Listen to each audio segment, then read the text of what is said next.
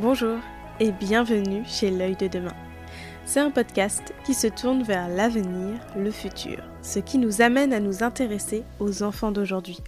On le sait, la petite enfance est le lieu où l'adulte de demain se crée. C'est la période la plus fascinante et fondatrice pour le futur de l'enfant. Accompagner un tout petit dans cette grande aventure de la vie est un exercice complexe avec de multiples axes de travail. C'est pour cela que je décide par l'intermédiaire de ce podcast de mettre en lumière la place des professionnels de la petite enfance. Ici, ils vont nous livrer leur propre histoire, leur parcours, leurs difficultés, leurs questionnements. Ce podcast a pour but de libérer la parole des professionnels. Parlons-en aujourd'hui pour faire progresser demain, parce que nous souhaitons tous une vraie reconnaissance de nos métiers et des moyens supplémentaires. Je vous souhaite à toutes et à tous une agréable écoute.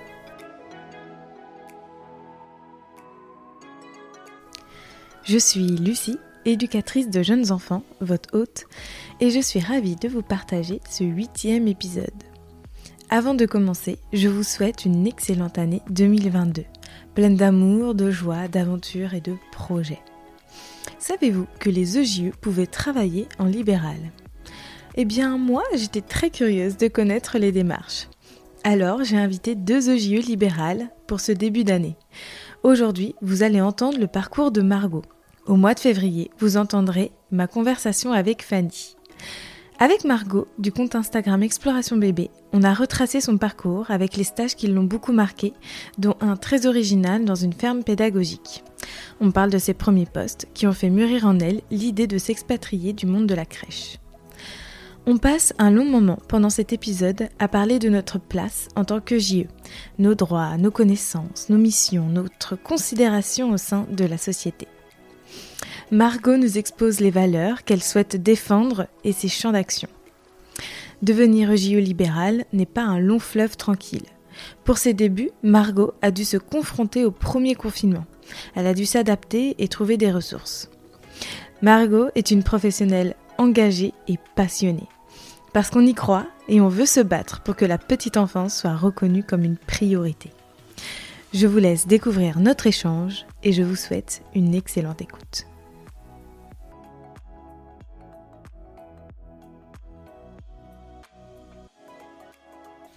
Bonjour Margot. Bonjour. Merci de, venir euh, sur, euh, sur le podcast pour venir parler euh, de, de, toi, éducatrice de jeunes enfants, et surtout toi, EJE e libéral. Donc on va vraiment se, se tourner sur ce sujet-là aujourd'hui. Alors ma, bah, merci. Alors, ma merci première m'avoir invité. Bah, je, bah, je t'en prie. C'est euh, c'est trop intéressant et je trouve ça génial de pouvoir un peu exploiter euh, euh, justement les personnes qui, qui, sont en train de, de, faire ce métier parce que faut que ça se développe. C'est pas du tout connu, je trouve. Même les éduques d'aujourd'hui ne connaissent pas beaucoup les OJE libérales. Et je trouve ça vraiment trop chouette. Comment déjà t'es venue l'idée de devenir euh, éducatrice euh, libérale? Euh, alors moi j'ai eu un parcours un, tout petit peu atypique. donc j'ai fait une prépa dès que je suis sortie du lycée. Et ensuite je suis rentrée donc en formation de 2013 à 2016.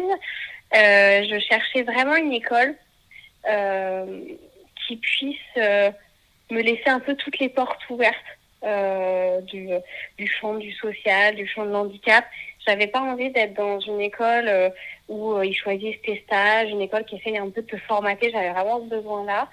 Et du coup, je me suis tournée vers l'école de, Nice, qui est assez ouverte sur le fait que, que l'élève doit trouver son propre parcours, son propre, sa propre identité euh, professionnelle. Et du coup, je pense que ça m'a, ça me correspondait. Et du coup, ça m'a vraiment aidé comme ça à me, à me questionner et à savoir ce qui faisait vraiment sens pour moi.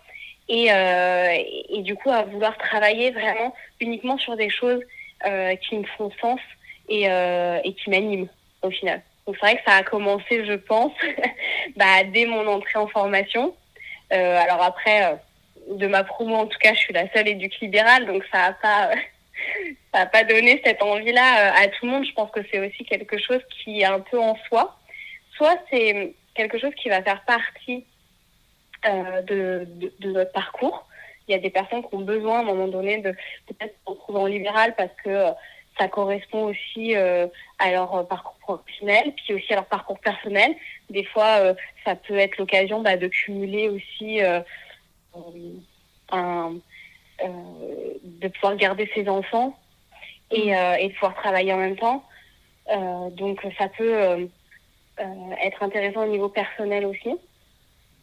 Euh, mais je pense qu'aussi pour certaines, c'est euh, et notamment moi, je pense que c'est quelque chose qui euh, fera partie d'une grosse grosse partie en tout cas de, de ma carrière d'actrice de jeunes enfants, parce que c'est vraiment comme ça que que je vois le métier et que j'ai envie en tout cas d'exercer. Après, vous allez voir, c'est de très très vaste.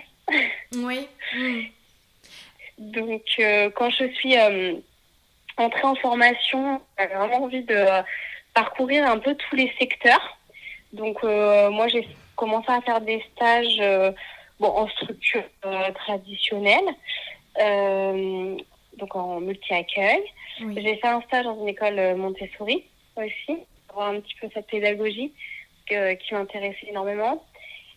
Et puis après, j'ai fait un stage dans une crèche à caractère social.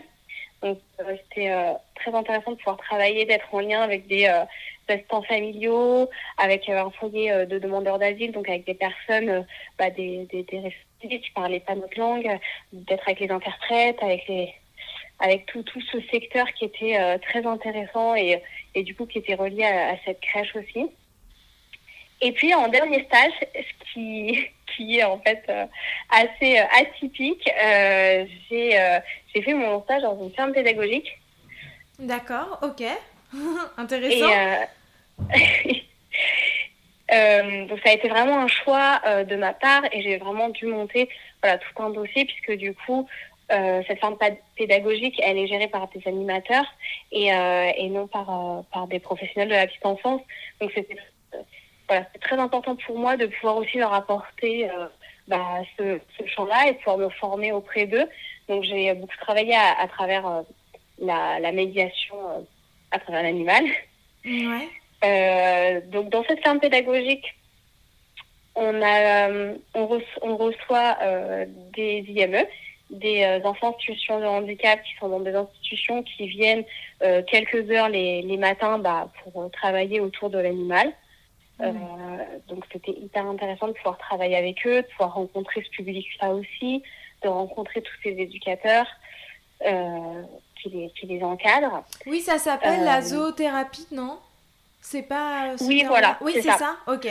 Alors, nous, on revendique pas la. On revendiquait pas, en tout cas, la, la pratique de la zoothérapie, puisque tout ce qui est thérapie, il faut être thérapeute. Et c'est vrai qu'il y a une autre visée peut-être derrière. Euh, voilà, on va parler assez facilement d'équithérapie, etc. Mais voilà, pour éviter un abus de langage, on, parlait vraiment de, de médias à travers l'animal, c'est-à-dire qu'on va travailler l'autonomie à travers l'animal, on va travailler les sens de l'enfant à travers l'animal. Hmm. Voilà, plus, euh, plus voilà, en termes de, de médias, comme on pourrait utiliser le livre ou les marionnettes, euh, voilà, qu'on est habitué à utiliser en structure. Euh, J'ai monté tout un pan du coup de de lien avec les structures petite enfance. Donc, on a fait venir euh, des structures petite enfance euh, au sein de, de, la ferme pédagogique. On est, nous, allés avec les poules, les lapins, au sein euh, des, des écoles, des écoles maternelles, des crèches, chez les assistantes maternelles aussi, donc dans un RAM. Donc, c'était super enrichissant et j'ai pu vraiment faire ce lien entre les deux. Euh, et puis il y avait tout un côté euh, d'accompagnement à la parentalité euh, que j'ai beaucoup exploré et, qui m'a permis de faire mon mémoire aussi dessus. qu'on a, du coup, on accueillait les, les familles le mercredi et le, samedi. Donc j'ai vraiment pu comme ça commencer à être vraiment avec les familles, discuter avec elles bah, encore une fois d'un média pour discuter parentalité, mais autour d'une activité. Et, je pense y a eu un petit peu cette, euh, cette étincelle qui a commencé aussi à, à me titiller, de me dire, mais là, il y a peut-être quelque chose à faire. Euh, parce que les parents, bah, ils sont dans un environnement où ils ne sont pas jugés ils se sentent bien, ils partagent un moment avec leur enfant, et en même temps, il y a des, il y a des questions qui sont soulevées, il y a les parents qui se regardent euh, et, qui, et qui communiquent ensemble, euh, qui s'observent. Je pense qu'il y a beaucoup de choses qui se jouent pendant ces ateliers parents-enfants, et, euh, et malheureusement, je ne l'avais pas encore vraiment vu dans les structures, euh, puisqu'on n'a pas toujours le temps, en fait, dans les structures, de, bah, prendre ce temps avec les familles. Oui, oui, oui, oui. Puis surtout, euh, souvent aussi, c'est pendant la semaine, pendant les heures de travail. Donc c'est vrai que c'est difficile aussi de pouvoir regrouper les parents. À certains moments, par exemple, quand on est en crèche, on travaille en crèche, c'est difficile aussi de pouvoir demander aux parents de rester un moment. Et là, au moins, c'était aussi leur investissement de leur temps, mais c'est eux qui choisissaient aussi ce moment-là finalement. C'est vrai, c'est eux qui venaient à ce moment-là. Euh, alors du coup, quand j'ai, euh, ça me permet de, de, rebondir quand je suis partie du coup, enfin quand j'ai eu mon diplôme. Oui. Euh, je suis partie travailler en IME. Oui. Et effectivement, j'ai retrouvé en fait bah, cette zoothérapie puisque du coup, on, on avait un lien et on amenait les enfants tous les tous les deux jours dans, dans un centre équestre. Euh, c'était euh, c'était chouette aussi. J'ai pu continuer à mettre un peu ça en place. Et euh, après, ouais, j'ai découvert aussi d'autres médias. On, on, a beaucoup travaillé autour de l'art et, et, de sens. et puis après, je suis arrivée en direction d'une, en sous-direction d'une d'un multi-accueil, un gros multi-accueil et, euh, et c'est vrai que moi, mon choix, ça a été tout de suite, et je l'ai dit en fait euh, dès, euh, dès mon entretien, je dirais, euh, euh, avec la, la municipalité qui, qui m'employait. Donc c'est un, un, gros groupe de communes. Et, euh, et j'ai expliqué que moi, j'avais vraiment envie de, de, créer ce lien, de faire entrer les parents dans la crèche et, et de pouvoir proposer chaque jour des ateliers par enfant.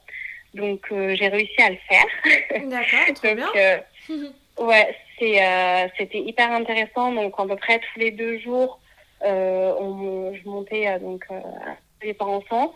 Soit le matin parce qu'en fait j'ai eu cette chance d'être quand même avec des parents, des, des, des jeunes parents, soit qui n'avaient pas encore d'emploi, soit qui étaient étudiants. donc c'est vrai qu'ils étaient un peu plus disponibles. Donc j'avais des parents qui le matin et après je, je faisais aussi des, des ateliers euh, le soir. Euh, donc une fois qu'ils viennent chercher leur enfant, souvent c'était le premier enfant. Alors on avait des familles bien sûr qui avaient plusieurs enfants ou des fois ça peut être compliqué, mais euh, pour les familles euh, voilà où c'est le premier enfant, il y a un petit peu plus de temps et au moment où ils viennent chercher, bah, il reste une demi-heure en atelier euh, et, et, puis ils peuvent repartir. Donc euh, ça, on arrivait à attirer pas mal de monde, c'était chouette. C'était gratuit pour les parents aussi, donc c'était euh, chouette. Mmh. Euh, on a réussi à avoir un financement, euh, plusieurs financements, donc on a fait venir euh, une musicienne, euh, une, une, initiation au cirque. Donc j'avais aussi des intervenants qui venaient pendant ces, ces ateliers-là. Et, et c'est vrai que ça m'a beaucoup plu de pouvoir travailler en parentalité avec les parents autour des problématiques qu'ils retrouvent qu'ils retrouvaient à la maison. Euh, ça m'a permis aussi de travailler bah, sur, euh, l'autonomie des enfants. Les parents puissent aussi se rendre compte que bah, leur enfant il était euh, peut-être en demande d'autonomie ou peut-être qu'il avait acquis certaines capacités qui ne se rendaient pas compte. Euh, donc on, on, a vu des choses euh, assez intéressantes qui, qui se mettaient en place.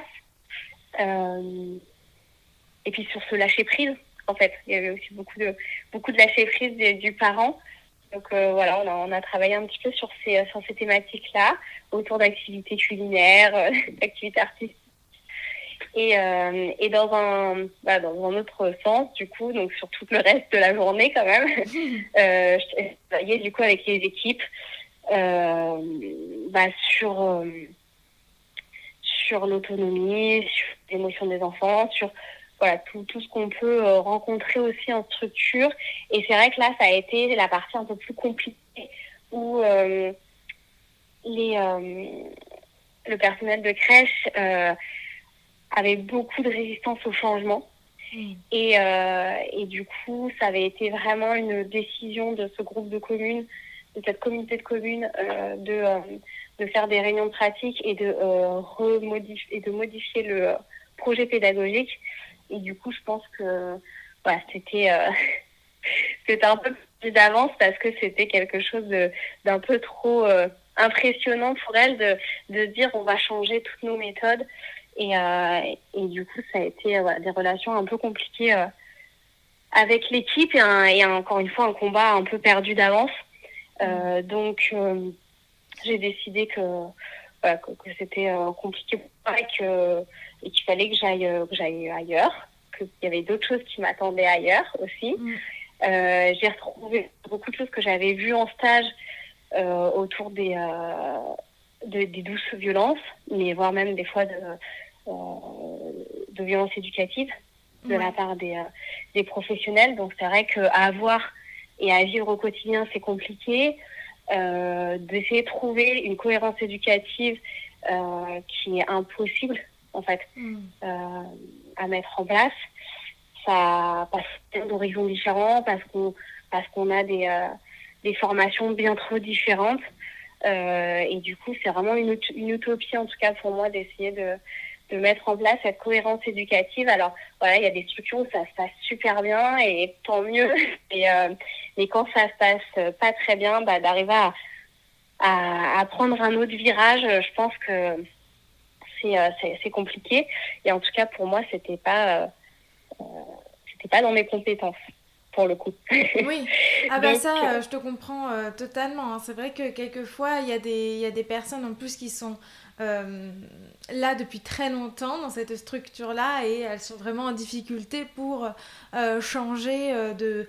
de enfin, pas d'avis, mais en tout cas pour changer leur pratique et avoir une remise en question. Pour certaines personnes, c'est très compliqué.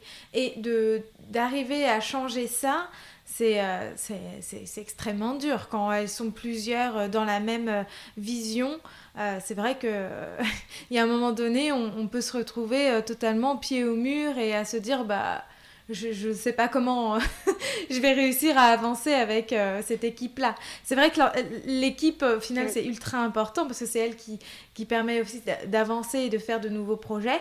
Et quand elle ne nous suit pas, bah, c'est sûr que les projets, du coup, sont mis à mal et on n'a pas d'avancement, quoi. C'est ça, c'est une sorte de cercle vicieux, c'est que du coup, on a une équipe qui va mal, parce que entre elles, il y, a aussi, il y avait aussi beaucoup de conflits en fait. C'est ça, c'est que je, je, passais ma journée à régler des conflits entre euh, euh, l'équipe 1, enfin entre les grands et les, les petits, ah entre, ouais. euh, voilà, euh, entre entre les équipes, ça se passait mal. Et il y avait des conflits parce que euh, même à l'intérieur de, de ces équipes-là aussi, parce que du coup, c'est des personnes qui fonctionnent pas pareil, qui sont pas changer ni euh, à avoir de cohérence éducative. Et donc, en fait, c'est un cercle vicieux. Elles, elles vont mal. Donc, du coup, bah, les enfants vont mal. Et, euh, et, on reste là-dessus, quoi. Et du coup, comme ils, comme ils vont pas bien, bah, les, euh, l'ambiance est encore plus compliquée. Les enfants déchargent encore plus au niveau émotionnel. Donc, du coup, bah, les répressions sont encore plus difficiles et encore plus dures. Et du coup, tout ça, c'est euh, un cercle vicieux qui, qui se met en place.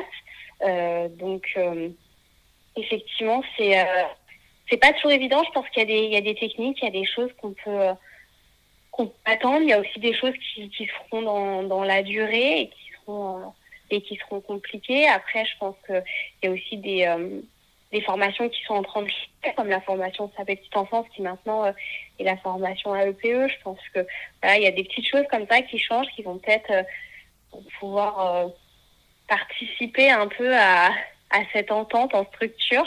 Ouais. Mais euh, voilà. Bah oui, mais en plus, enfin, c'est un sujet qui me passionne énormément parce que justement, c'est les problématiques qu'on peut retrouver des éduques en crèche où euh, bah, c'est vachement compliqué d'avoir aussi ce rôle-là de, manage de manager, d'équipe, euh, et, euh, et de pouvoir aussi former finalement ces professionnels-là qui n'ont pas eu, bah oui, la, la, même formation que nous et euh, qui n'ont pas aussi les mêmes envies, les mêmes désirs. Et, et ça aussi, ça, on peut pas trop changer, quoi. C'est pas évident. Oui, exactement. Je pense qu'il y a des gens qui se reconnaissent dans ce dans, dans ces missions de management. Après, voilà, chacun, je pense que chacun est différent. On a la chance d'être, euh, d'avoir une formation qui est hyper vaste, où on travaille la communication, on travaille le développement de l'enfant, on travaille le handicap. C'est très vaste et que chaque éducatrice peut aussi prendre, euh, voilà, le, virage qu'elle souhaite. Euh, heureusement qu'il y a, euh, voilà, des éducatrices qui, qui se sentent bien dans ce challenge-là. Après, on est quand même assez d'accord sur une très très large majorité de dire qu'on n'a vraiment aucune reconnaissance. Et, là aussi, la, la, problématique, elle est, c'est que du coup, on a du mal aussi à cadrer et à, à, à faire avancer l'équipe parce que on n'a pas cette reconnaissance derrière du métier. Euh, parce qu'en direction, on est aussi souvent euh, et éducatrices bah, de milieux complètement différents, mm. le sanitaire, le social, la petite enfance. En fait, on, on est quand même sur euh, des volets euh, très différents. Et, euh, et, du coup, si ça va pas bien en équipe de direction, ça va pas bien dans les équipes en dessous. Euh, donc, je pense que voilà, il y a, y a, beaucoup de choses qui qui entrent en jeu. Et, et la problématique, c'est aussi tout ce qui est au-dessus. c'est que moi, j'ai eu aussi le cas donc euh, en municipalité avec des services petite enfance qui nous mettent pas en avant, qui euh, vont pas euh, venir interagir dans les structures, faire un peu le tampon, faire le relais. tout ça, on l'a pas toujours. Mm. Et parfois, bah, voilà, l'intérêt, l'intérêt n'est pas toujours celui de l'enfant. donc, on, on, va garder des, des, éléments qui vont pas. On va, on va prôner euh, bah, le sureffectif, on va prôner en fait toutes ces conditions qui font aussi euh, partie du mal-être de ces professionnels, parce que euh, voilà, ces professionnels, euh, si euh, elles étaient elles reconnues, reconnues au niveau financier, reconnues au niveau social, et, et si elles étaient dans de bonnes conditions de travail, peut-être qu'il n'y aurait pas aussi toute cette animosité qui peut créer des conflits et du coup créer de la maltraitance. Donc je pense que ouais, c'est tout un cercle vicieux. Ah oui, oui. Et, euh, ouais, et un engrenage qui est mis en place.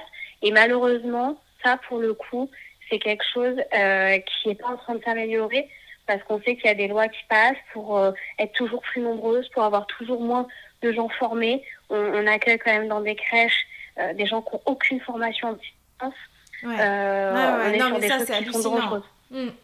Mm. Et c'est vrai que ça fait peur. Ça fait peur sur le regard qui, que va avoir notre métier plus tard, sur euh, notre légitimité finalement, sur notre importance, alors qu'on est importante. D'ailleurs, euh, ça me permet de rebondir sur un post que tu as fait sur Instagram dans tes tout débuts, où tu dis euh, ma vie de super-héros. Mais exactement, je pense qu'il ne faut pas avoir peur euh, de, de, le dire parce qu'on a toujours cette peur de légitimité. Nous, les éduques, on se remet trop en question, je crois. En fait, on, c'est peut-être l'inverse de tout ce que font les autres professionnels de la petite enfance.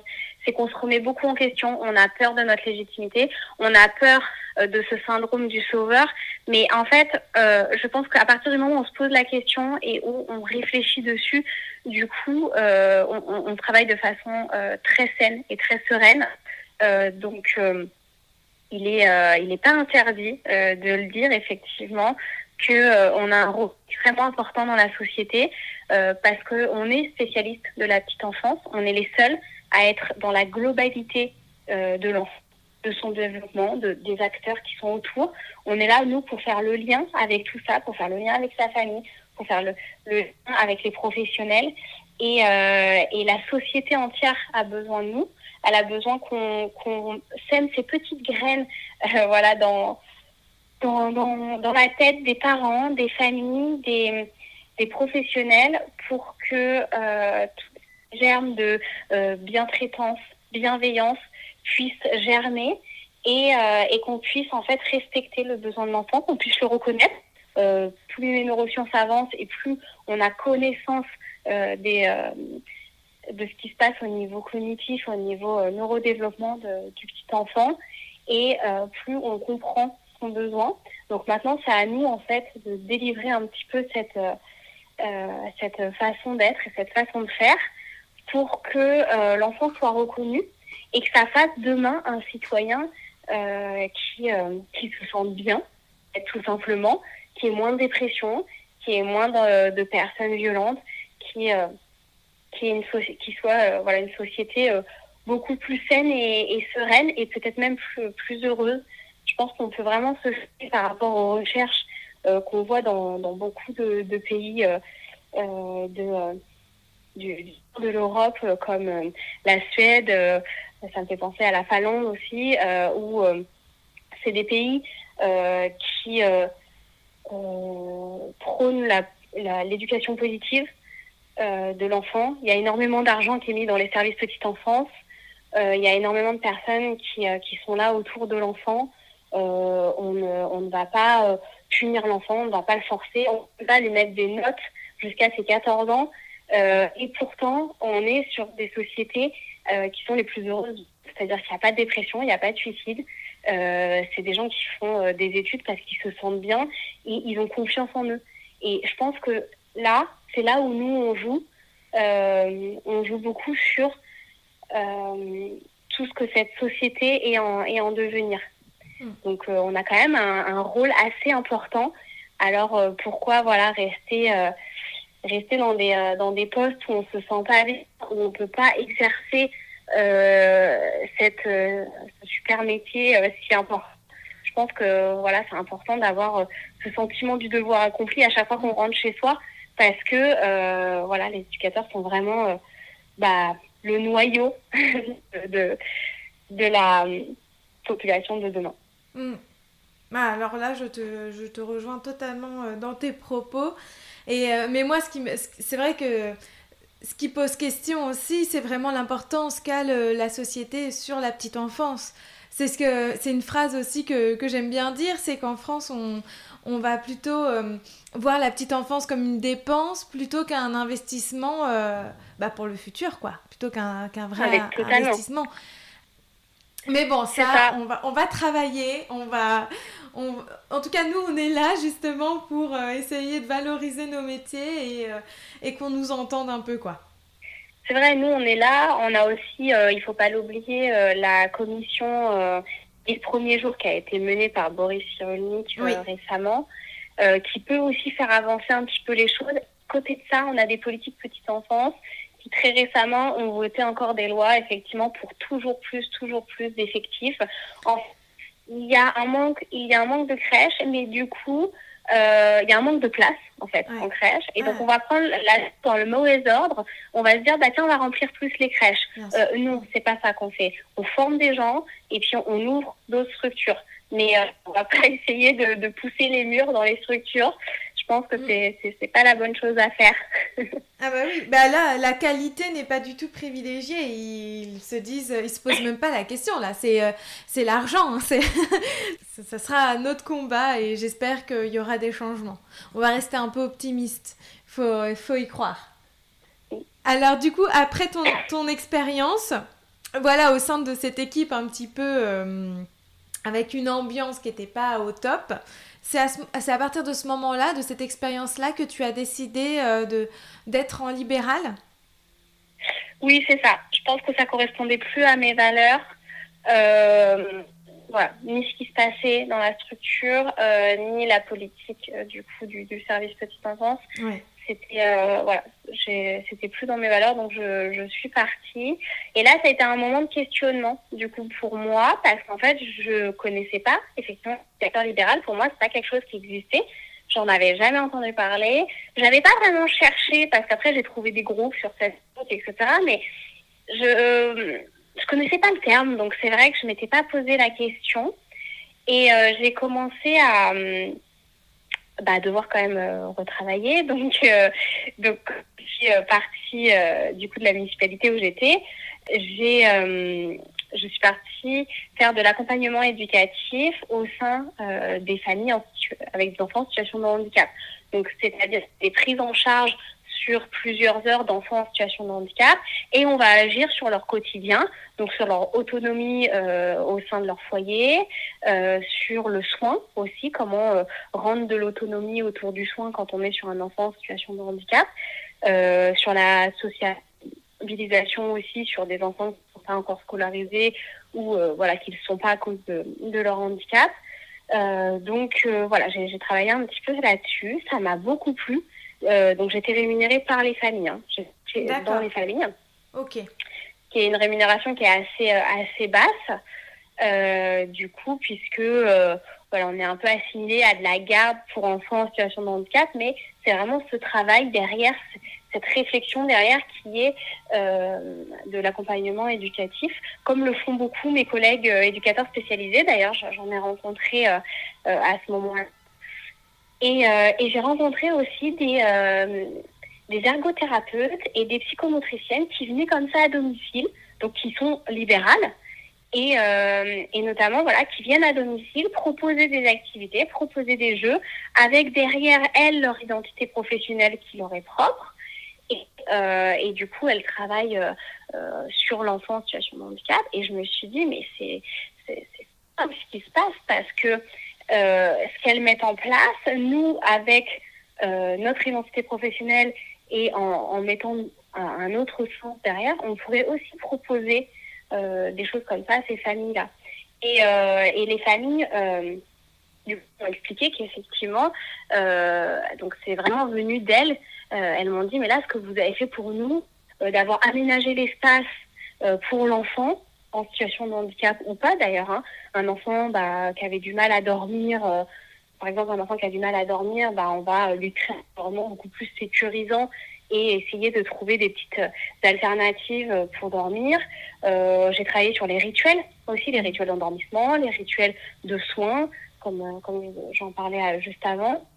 Euh, et puis j'ai beaucoup travaillé aussi, je commence à beaucoup travailler sur les émotions, euh, qui est un, un, un volet que, que j'ai beaucoup travaillé aussi pendant ma formation, qui me, qui me passionne vraiment, tout ce qui est sens et émotion des, des enfants. Et là, voilà, les familles m'ont dit, mais personne en fait euh, autour de nous, dans le champ du handicap, et pourtant c'est des gens qui sont dans des associations, etc., personne euh, ne nous avait apporté en tout cas euh, cette réponse euh, et, euh, et ce savoir par rapport à l'aménagement de l'espace, aux émotions des enfants, etc. Et donc c'est là où je me suis dit, mais en fait, il y a quelque chose à faire, il y a une demande énorme, et euh, il n'y a, pas, a pas la réponse. Et à côté de ça, bah, il y a nous, les éducateurs, qui sont qui sont pas en lien avec ces familles-là parce que c'est des familles qui sont un peu hors système aussi. Mmh. Euh, c'est des familles qui, qui soit n'ont pas de place en IME, soit euh, ils ont des enfants qui, avec leurs soins, ne peuvent pas être euh, scolarisés. Donc euh, ça a commencé comme ça, voilà, ça, a émergé un petit peu comme ça. Et puis euh, après, je me suis dit voilà, tout ça, je pouvais aussi le proposer euh, à, n'importe quelle famille qui a des difficultés dans son quotidien avec avec son enfant. Donc j'ai monté un business plan, voilà, un projet social comme on m'avait appris à faire à l'école. Mmh. Donc j'ai commencé à me renseigner sur mes partenaires, euh, sur des gens qui pouvaient proposer un peu la même chose que moi aussi, sur des concurrents qui sont des fois aussi mes partenaires. euh, j'ai commencé à voir un petit peu ce qu'il y avait sur le secteur. Je me suis rendu compte qu'il y avait énormément de professionnels qui faisaient de l'accompagnement en la parentalité et beaucoup de professionnels qui faisaient de l'accompagnement autour des émotions, sans n'avoir jamais reçu aucune formation. Et c'est là où j'ai compris que, en fait, sur cette place-là, non seulement elle est vide, mais en fait, il y a aussi des gens qui, euh, il y a aussi des professionnels ou, de, ou des personnes qui ne sont pas professionnelles qui prennent cette place, euh, qui vont soit déborder de leur mission, soit qui vont prendre euh, cette place et, et du coup, voilà, se faire des petites formations en e-learning pour être la, la fée euh, du dodo et, euh, et pouvoir euh, endormir vos enfants en un claquement de doigts. Évidemment, c'est voilà. bien connu. Du coup, euh, voilà, je me suis dit, mince, c'est là où j'ai commencé à comprendre qu'il y avait presque une urgence en fait à mmh. monter quelque chose parce que ça, ça devenait tout et n'importe quoi euh, autour autour de mon secteur en tout cas. Il n'y avait aucune éducatrice en libéral.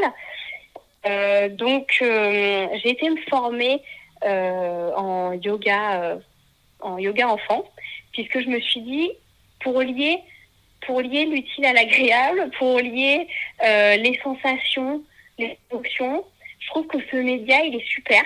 J'en faisais personnellement, donc en fait, j'ai commencé à me dire, mais j'aimerais trop proposer ça à ces enfants, situation de handicap ou pas d'ailleurs, au lieu de proposer un parcours moteur, comme le ferait une psychomotricienne aussi, euh, pourquoi pas proposer quelque chose assez ludique où on va imiter les animaux, mais en même temps on va pouvoir exprimer son émotion euh, et euh, on va pouvoir tester son équilibre, travailler sur la confiance en soi. Et en fait, c'est tout ça qu'on fait à travers le yoga. C'est un média qui, qui est génial, qui est un, un de mes médias principal. Et, et du coup, j'ai commencé donc en, en, janvier, donc après six mois de euh, de recherche euh, et, et, de recherche de partenaires d'ailleurs. Ah euh, j'ai commencé à donner voilà mes mes premières consultations à domicile. Donc en fait, je vais proposer donc des séances à domicile. au début, c'était en tout cas uniquement à domicile, donc des séances d'accompagnement à la parentalité, aménagement de l'espace. On trouve les rituels, on trouve l'organisation aussi du temps de la famille, l'organisation au niveau des autres enfants et, euh, et de la famille en entier. Et puis euh, des accompagnements autour euh, de l'éveil sensoriel et puis du travail autour des émotions. Donc c'est comme ça que ça a commencé et que ça continue puisque j'ai très vite été rattrapée par le Covid. Bon, en 2019, donc oui, j'ai eu un an. Mais après, commencé, voilà. Tu as commencé vraiment à partir de quel moment? En janvier 2019. En janvier 2019, ouais, ok. Donc c'est pour ça que j'ai travaillé pendant un an. Alors la première année, ce qu'il faut savoir, c'est qu'on ne peut pas se dégager de salaire tout de suite. Alors en tout cas, moi, euh, n'ayant pas énormément de partenaires, j'ai commencé à travailler un petit peu avec des cafés poussettes, j'ai commencé à travailler un petit peu avec des personnes qui pouvaient euh, proposer, euh, enfin je pouvais proposer mes accompagnements, mais de façon collective. Et après, quand les avait besoin euh, d'un suivi plus personnel, du coup, on, on, enchaînait sur euh, un accompagnement à domicile. Euh, mais c'est pas toujours simple euh, d'avoir des, des, partenaires qui, qui ont aussi un réseau. Donc, ah au début, ça a été difficile de me créer, de me créer un réseau. Donc, j'ai travaillé à mi-temps en tant qu'auxiliaire parental. donc, c'est de la garde à, domicile, euh, d'enfants. Ce qui a été très intéressant pour moi parce que du coup, j'ai pu voir vraiment le tout, tout petit enfant qu'on ne voit pas toujours en crèche. Mais je travaillais avec un enfant de, de deux mois jusqu'à fait, euh, fait un an, du coup. Mmh. Donc, c'était euh, très intéressant de pouvoir vivre et observer l'enfant de façon individuelle et non plus collective. Donc, cette phase-là, elle a été très importante pour pouvoir accompagner les familles de façon assez sereine euh, de pouvoir euh, voilà, avoir testé vraiment euh, cet accompagnement individuel. En plus, là, c'est vrai que tu es vraiment au noyau familial, j'ai envie de dire, parce que tu es, dans l'environnement familial et puis les parents peuvent du coup plus facilement amener leurs questionnements, leurs peurs, leur appréhension. Exactement. Et puis on voit en fait ce qui marche au jour le jour, on a le temps de mettre les choses en place, on a le temps de voir euh, leur évolution. Donc euh, ouais, tout ça a été, euh, été intéressant. Et puis ça m'a permis aussi bah, de pouvoir rencontrer ces familles dans d'autres circonstances, au parc, de pouvoir discuter avec elles, de pouvoir aller à des à des activités aussi, des ateliers par enfants, mais du, de l'autre côté, du coup. Bah ouais. Donc, euh, ça a été euh, voilà, un peu mon introspection de, l'autre côté. C'est ultra intéressant, je trouve ça génial de justement passer un petit peu de l'autre côté pour, euh, bah, pour comprendre et, et avoir un regard beaucoup plus, beaucoup plus large. Exactement, ouais, je pense que ça a vraiment permis de changer un peu ce. En tout cas, d'améliorer ce regard, je pense. Et puis, euh, voilà, au bout d'un an, donc, euh, j'ai, euh, j'ai pour pouvoir me consacrer uniquement, donc ça, c'est en janvier 2020, pour me consacrer uniquement à, à, ça. Et puis, en février, est arrivé le confinement. voilà. Mm. donc, c'était pas la, la, super année. Mais, mais pour moi, ça a été aussi une période, la période du Covid, qui a été très, très enrichissant pour moi, puisque du coup, j'ai vraiment repris ces accompagnements éducatifs avec les enfants en situation de handicap qui n'avaient plus accès aux IME, qui n'avaient plus accès euh, à, l'extérieur sur des enfants autistes qui ont besoin de leur rituel, qui ont besoin de, de, sortir aussi de, de ces moments d'évasion. j'ai travaillé avec des enfants en situation de, handicap moteur aussi, qui du coup n'avaient plus trop de, séances à l'extérieur. Et, et, du coup, j'ai pu vraiment travailler avec ces familles-là. C'était très intéressant. Et, et donc, j'ai eu des semaines bien chargées pendant que tout le monde était au chaud chez eux. Et, euh, et, pareil, je pense que du coup, j'ai pu voir une diversité de familles euh, et euh, une, une, complexité aussi de parcours de vie qui était qui était intéressante pour moi. Donc voilà, dès que dès que ça a un petit peu rouvert, dès, dès l'année dernière, j'ai j'ai tout repris. Et et j'ai commencé à faire des interventions euh, dans les écoles. D'accord. Donc, euh, en, plus, en plus de mes interventions en famille, euh, oui, pendant le confinement aussi, j'ai développé le, la partie vie, bien sûr, pour les familles que, où je ne pouvais plus aller chez elles. Donc, j'ai commencé à faire un petit peu de la, la vidéoconférence. J'ai pu toucher comme ça des familles aussi qui n'étaient pas dans ma région. Ah oui. C'est mmh. assez facile pour moi. Euh, j'aime bien quand même que dans ma région, si jamais j'ai besoin de me déplacer au domicile, pas soit pour rencontrer la famille, soit pour faire de l'aménagement de l'espace. Euh, mais après, voilà, il y a, y, a certains, y a certaines problématiques qui ne demandent pas euh, de, euh, que l'on se voit. C'est certaines problématiques qui qu'on peut assez facilement discuter et, à distance. Trouver, ouais. Voilà, des, des, des solutions à distance, effectivement. Et puis, euh, j'ai commencé effectivement à me déplacer dans les écoles, dans les structures, pour pouvoir accompagner en fait les enfants sur leurs émotions. Euh, donc souvent à travers le yoga, mais ça peut être aussi à travers d'autres activités. Et du coup, je discute aussi avec euh, les professionnels sur cette mise en place pour qu'après, elles puissent les mettre en place seules. Donc voilà, je fais pas encore de la formation, mais c'est plutôt euh, une initiation que je leur propose et surtout une réflexion. On va réfléchir ensemble euh, sur cette euh, réflexion autour euh, des émotions et sur ce lâcher prise aussi, qui n'est pas toujours évident quand on est professionnel. Donc ça m'a permis de rentrer dans, dans les écoles, qui est aussi un secteur où les éduques sont complètement laissés à l'abandon euh, on est euh, inexistante. D'ailleurs, personne ne connaît notre existence,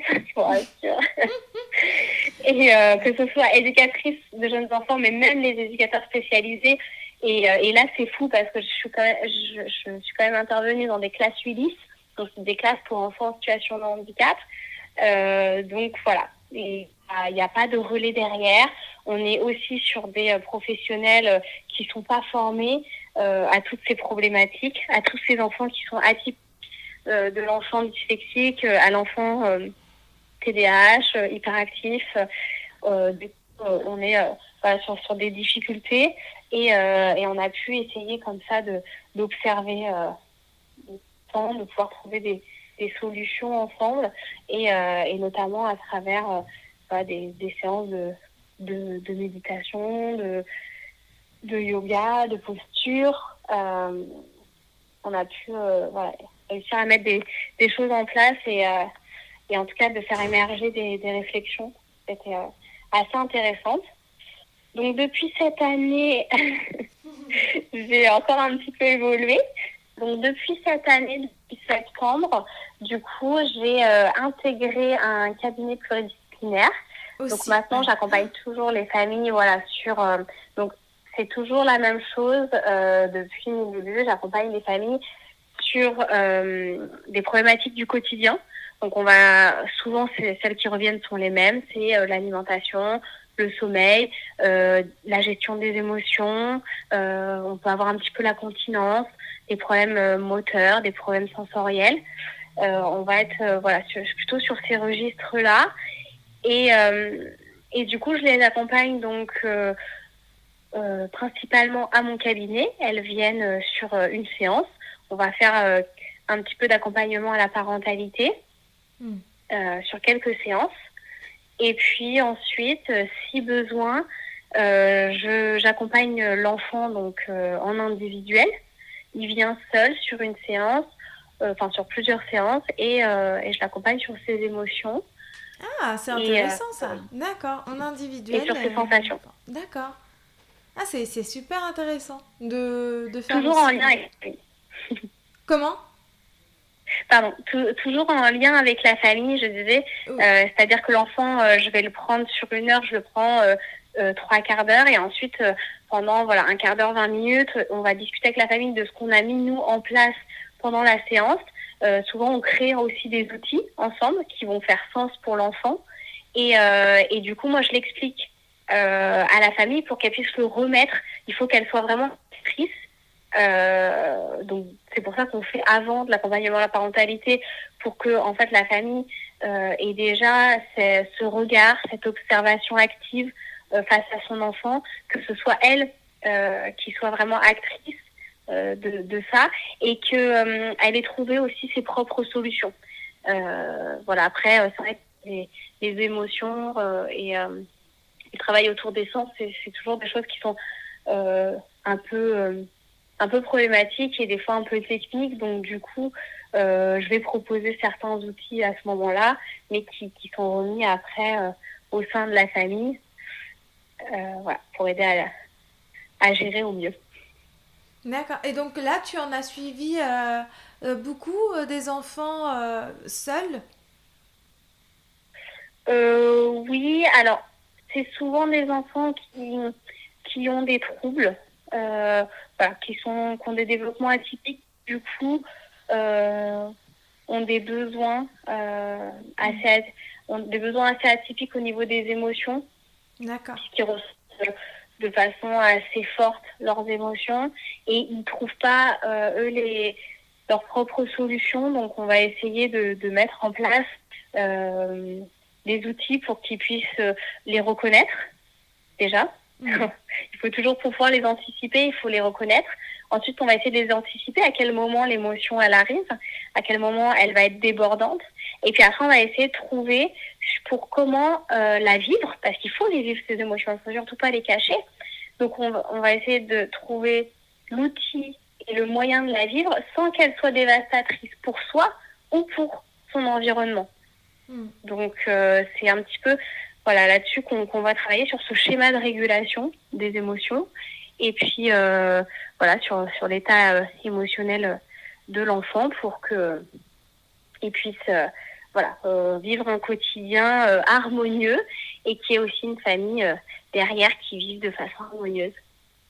Et, et, ces connaissances-là sur les émotions, c'est principalement euh, euh, ce que tu as vu en cours d'éducatrice, de, en cours en école d'éducatrice, euh, tu, tu, te formes toujours, comme tu disais, euh, sur les neurosciences, etc. Est-ce que comment tu fais pour justement rester toujours active?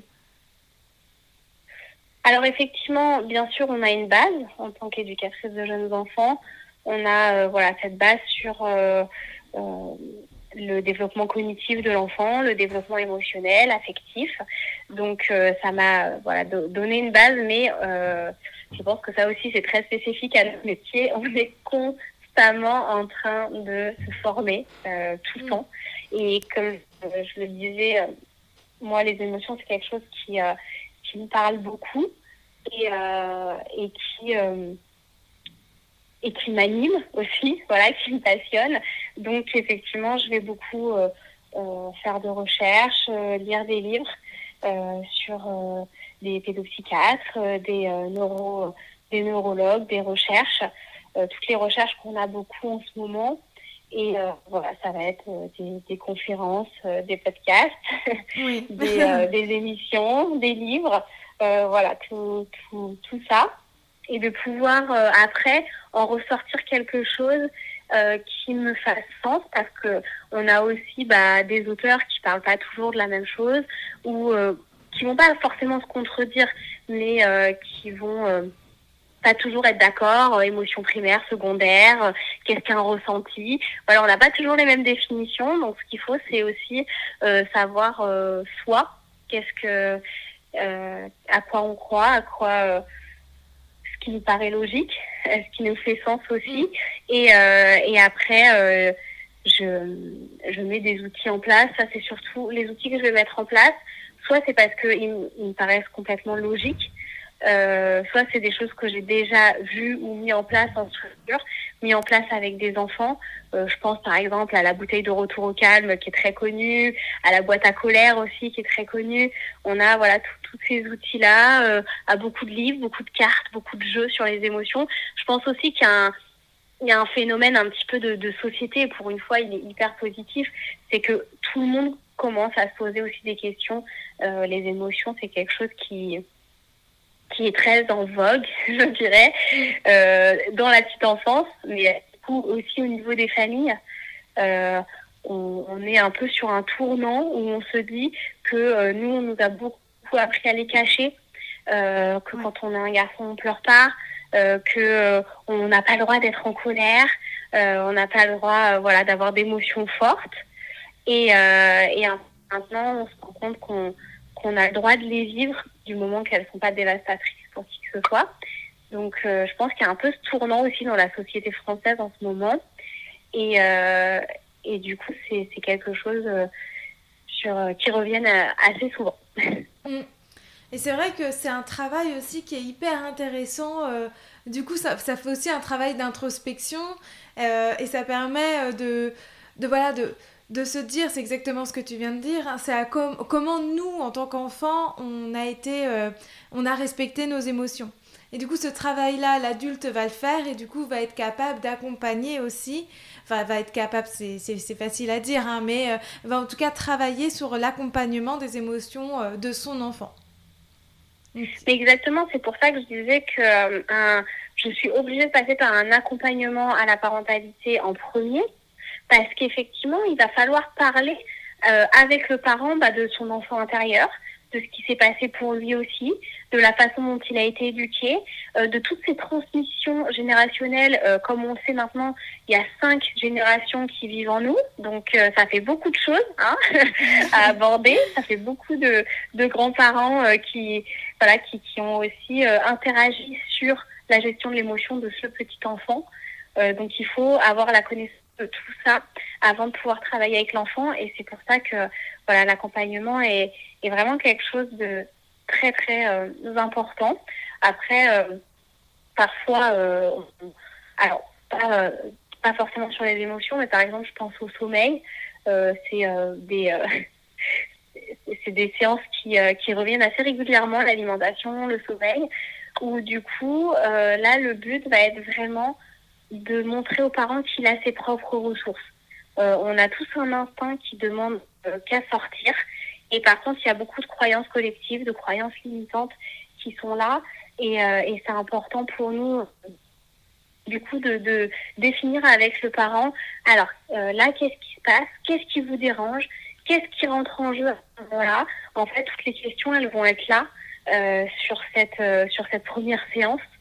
Euh, ce que les psychologues appellent euh, la préanamnèse. Donc, euh, c'est une première séance de découverte où on va se poser des questions, où c'est qu'on en est et qu'est-ce qui pose vraiment problème et voilà, sur quel champ d'action on est. Et ensuite, on va essayer de trouver la réponse ensemble. Mais surtout, il faut que ce soit le parent qui la trouve sa propre réponse. Et ça, je pense que c'est vraiment euh, là-dessus que euh, on se différencie, malheureusement, je dirais, on se différencie des autres professionnels parce que moi, j'arrive pas en tant que sachant. Euh, je suis pas comme beaucoup de professionnels qui arrivent et qui disent moi je sais et vous vous êtes les parents vous ne savez pas. Moi je dis l'inverse. Je dis voilà moi euh, j'ai des connaissances sur le développement de l'enfant mais je n'ai pas de connaissances sur votre enfant. C'est votre chemin de vie, c'est votre histoire familiale et c'est votre enfant. Donc c'est eux qui connaissent et c'est eux qui ont les solutions. Et si moi je leur apporte, alors ils vont pas forcément le mettre en place ou quand ils auront une difficulté, du coup ils reviendront vers moi. Et ça c'est pas le but. Le but c'est qu'ils disent ok moi j'ai mes propres solutions. Ils ont juste besoin euh, qu'on leur montre euh, bah, la, voie de la bienveillance, la voie euh, de l'observation active. Parfois il faut voir que derrière bah, les cris de l'enfant euh, et euh, la demande d'un d'un jouet ou quelque chose, il y a peut-être un autre besoin derrière. Il faut juste déclencher en fait cette observation et cette compréhension de quel besoin l'enfant il a derrière.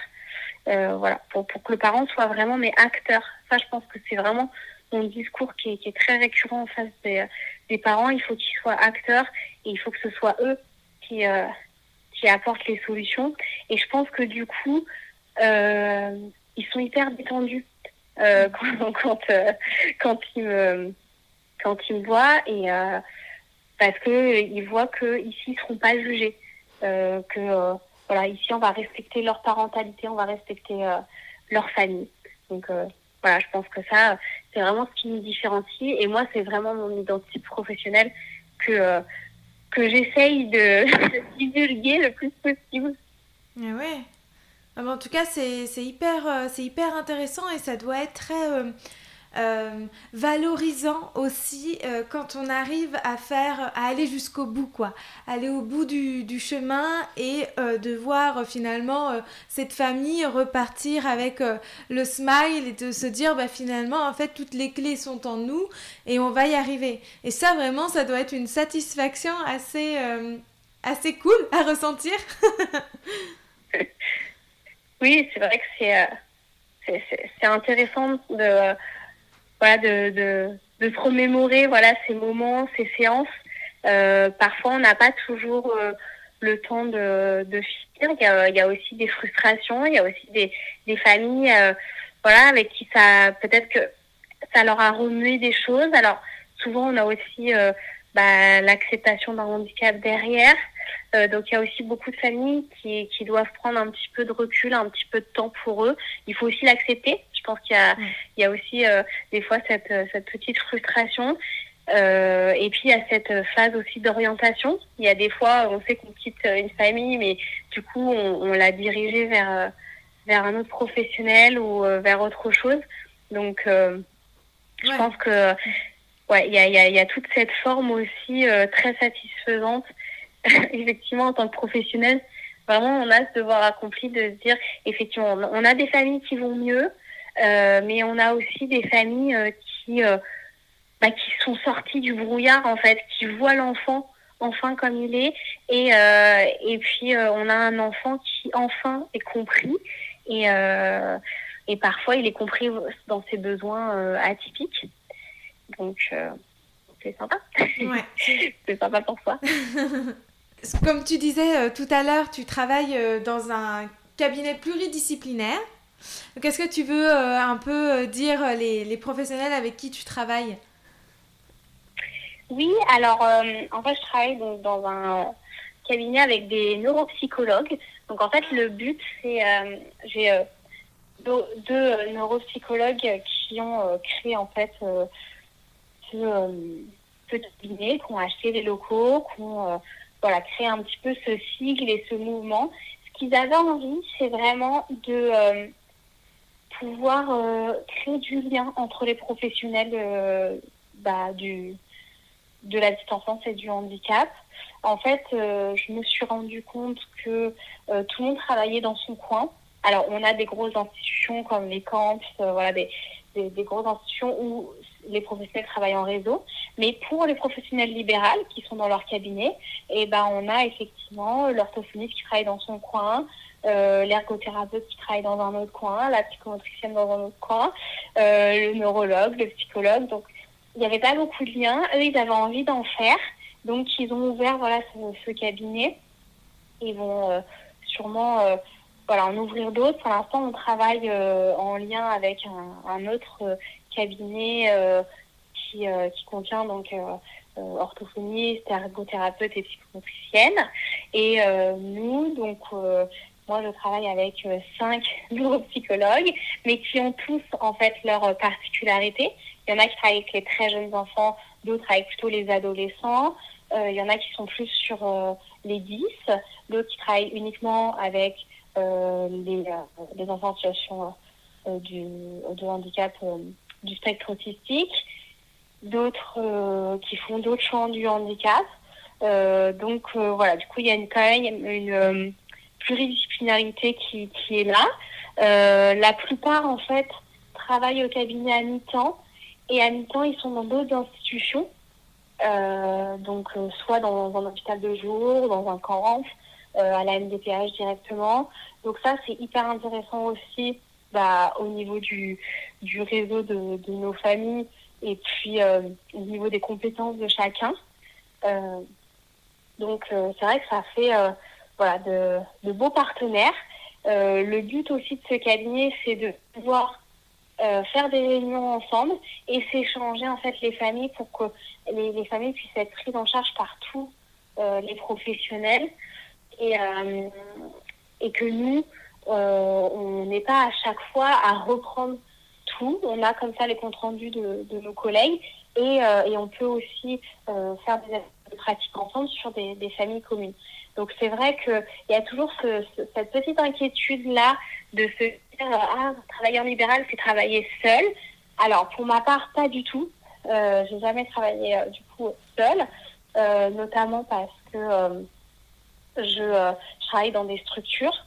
Donc notamment ça fait bah, depuis presque mes débuts donc deux ans que, que je travaille avec une école alternative et, et j'anime un lieu d'accueil par enfants une demi-journée par semaine dans, dans ce, lieu d'accueil, euh, école alternative. Et c'est vrai que je suis en lien du coup bah, avec les institutrices.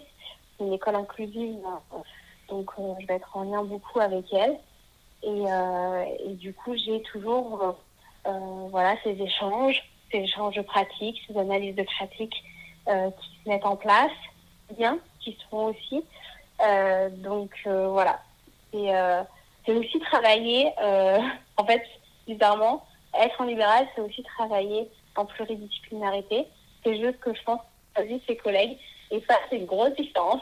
Ouais, mais c'est trop intéressant. Ouais, ouais, ouais. Mais c'est tout à fait ça. C'est finalement, euh, c'est vrai que tu choisis avec qui tu veux travailler. Exactement. Après, il y en a qui, qui, qui peuvent aussi travailler euh, un peu seul avec les familles, mais je pense que c'est important. Après, il y a aussi toutes ces éducatrices euh, de jeunes enfants qui sont sur les réseaux. Ça, c'est un, un, super lieu de rencontre pour les éducatrices libérales. C'est que je suis aussi en lien avec des éducatrices font de la parentalité ailleurs en France et qui vont me rapporter des fois des situations, euh, qui vont me poser des questions. Moi, je vais leur demander aussi des conseils parce que elles ont bah, peut-être plus d'attrait dans, dans, dans, tel secteur. Par exemple, moi, j'ai très peu fait de protection de l'enfance j'ai euh, dû faire signalement récemment, mmh. euh, voilà, sur, sur, des familles que je suivais. Donc, euh, bah, heureusement, j'ai été très. Euh, j'ai été euh, voilà, guidée par, par mes collègues qui, elles, connaissaient plus ce secteur-là. pareil, quand elles me parlent d'une situation, je vais pouvoir peut-être détecter un handicap, du coup proposer une orientation pour leur famille. Donc euh, il y a tous ces échanges qui sont hyper riches et euh, grâce bah, du coup euh, aux réseaux sociaux, on est on est plus seul. Voilà. Du coup, tu crées ton propre réseau et tu vas trouver tes réponses, tes partenaires selon tes problématiques, tes questionnements. Et euh, ça, ça, te sort vraiment de... En fait, tu n'es jamais seul. Tu trouves toujours euh, euh, des, des correspondants qui pourront répondre aussi à tes demandes. Exactement. Alors après, du coup, ça, c'est des recherches bah, qui sont hors, euh, hors heure de travail. Ouais. c'est aussi mmh. des échanges qui se... Voilà, je pense que c'est aussi des échanges qui se font de façon un peu informelle et, et, bien sûr qui sont pas rémunérés. et du coup, il y a ce, il y a ce volet-là aussi, je pense, quand on est en libéral, c'est de se dire que bah, toutes les heures sont pas rémunérées. Et, euh, et à la fois, on le fait pour les familles, on le fait aussi pour, euh, pour nous, pour se sentir bien, pour être en accord avec ce qu'on fait, pour euh, bah, notre curiosité ou, nos, ou notre développement aussi personnel euh, de, de, compétences. Donc euh, voilà, faut, je pense que pour être en libéral, il faut aussi avoir un peu de temps.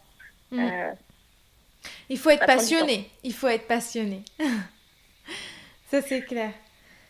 Et il faut être polyvalente aussi. ouais, et, et d'ailleurs, j'avais une question, c'est quel conseil tu donnerais à la Margot euh, qui, euh, qui a eu cette petite étincelle là et qui s'est dit tiens, je vais, je vais peut-être faire libéral, euh, être autonome dans mon travail. Quel conseil tu, tu t'aurais donné finalement? Bah, après, moi, je suis quelqu'un de convaincu, donc je, me serais, je me serais dit, bah, fonce, parce que voilà, ton intuition, elle est bonne. Et, et voilà, et tu as toujours eu de bonnes intuitions pour, pour le milieu de la petite enfance, parce que c'est vraiment ma passion. Donc voilà, j'aurais juste dit fonce. Et, et de toute façon, les choses, elles arriveront parce qu'elles doivent arriver. Donc voilà, aussi ce chemin. Ok, très bien. Alors, euh, je vais poser une question que j'ai jamais posée, mais euh, à toi de voir si, si tu as une personne en tête. Qui aimerais-tu entendre du coup euh, sur le podcast? Quel professionnel j'aimerais bien entendre? Oui. podcast Oui, exactement, c'est ça. Peut-être tu en as pas en tête. Hein. C'est une question. Bah, il y a tellement de personnes, il y a tellement, oui, de, oui. y a tellement de professionnels riches. Euh, il y, a, y, a, une richesse incroyable euh, sur, sur les réseaux de, de ces professionnels qui, en fait, dans lesquels je me retrouve. Euh, il y a énormément de professionnels qui sont très passionnés. Et, et c'est vrai que moi, j'échange tout particulièrement avec Marion, qui du coup a le Instagram et l'entreprise Petite Graine ici. D'accord. Qui vient de se monter du coup en libéral. Donc euh, j'ai suivi du coup sa, sa progression euh, quand elle a euh, quitté du coup ce, euh, ce poste en municipalité. Donc je pense que je me suis un petit peu retrouvée aussi en elle et qui est en train de, de monter des, un super projet. Donc c'est aussi intéressant, je pense, de voir un peu le, le début, comment ça démarre, tous les espoirs qu'on peut avoir aussi. Et puis il y a ce côté comment lier bah, les projets personnels euh, la vie de famille avec de jeunes enfants et, euh, et ce côté-là. Euh, et ce côté, bah, j'ai aussi mon bébé qui est, qui est mon entreprise. Donc, je pense que c'est c'est une personne qui mérite d'être entendue parce que elle a un regard sur la petite enfance qui est un peu féerique, je crois. ok, ben je note l'idée, super, merci. Et alors, du coup aussi, Margot, on peut te retrouver sur Instagram. Donc, exploration-du-8 bébé. Et on te retrouve parce que tu as aussi un site internet. Vous avez le lien du coup euh, sur mon Instagram. Pouvez cliquer directement sur. Euh... Dessus. Et on a plein d'informations d'ailleurs sur toi. Et aussi euh, sur bah, euh, toutes tes valeurs et comment tu, tu procèdes justement tes accompagnements. Et il y a aussi du coup tes tarifs et ton secteur. Voilà, il y a vraiment toutes les voilà. informations nécessaires. Oui, voilà, je partage, je partage au quotidien, que ce soit mes valeurs, mes activités, les activités que je mène aussi avec les enfants, avec les familles. Et bien sûr, voilà, on va, retrouver mes accompagnements et, et, mes tarifs. Donc, c'est très complet. Super. Eh ben, est-ce que tu as quelque chose à ajouter? Quelque chose qu'on n'aurait pas. Non, ok. Eh bien, merci. Non, non, c'est parfait. tu as pu dire plein de choses. En tout cas, c'était bien fourni en informations. Bah oui, en tout cas, merci pour ta démarche, pour ton temps. C'est mmh. euh, vraiment super de pouvoir euh, partager euh, avec des personnes qui sont soit qui sont pas du métier, soit qui connaissent pas ce, ce, ce volant du métier aussi. Donc, bah, merci. c'est important de communiquer. Merci à toi. Merci beaucoup euh, d'avoir participé. Et, euh, et puis à bientôt. Oui, à bientôt.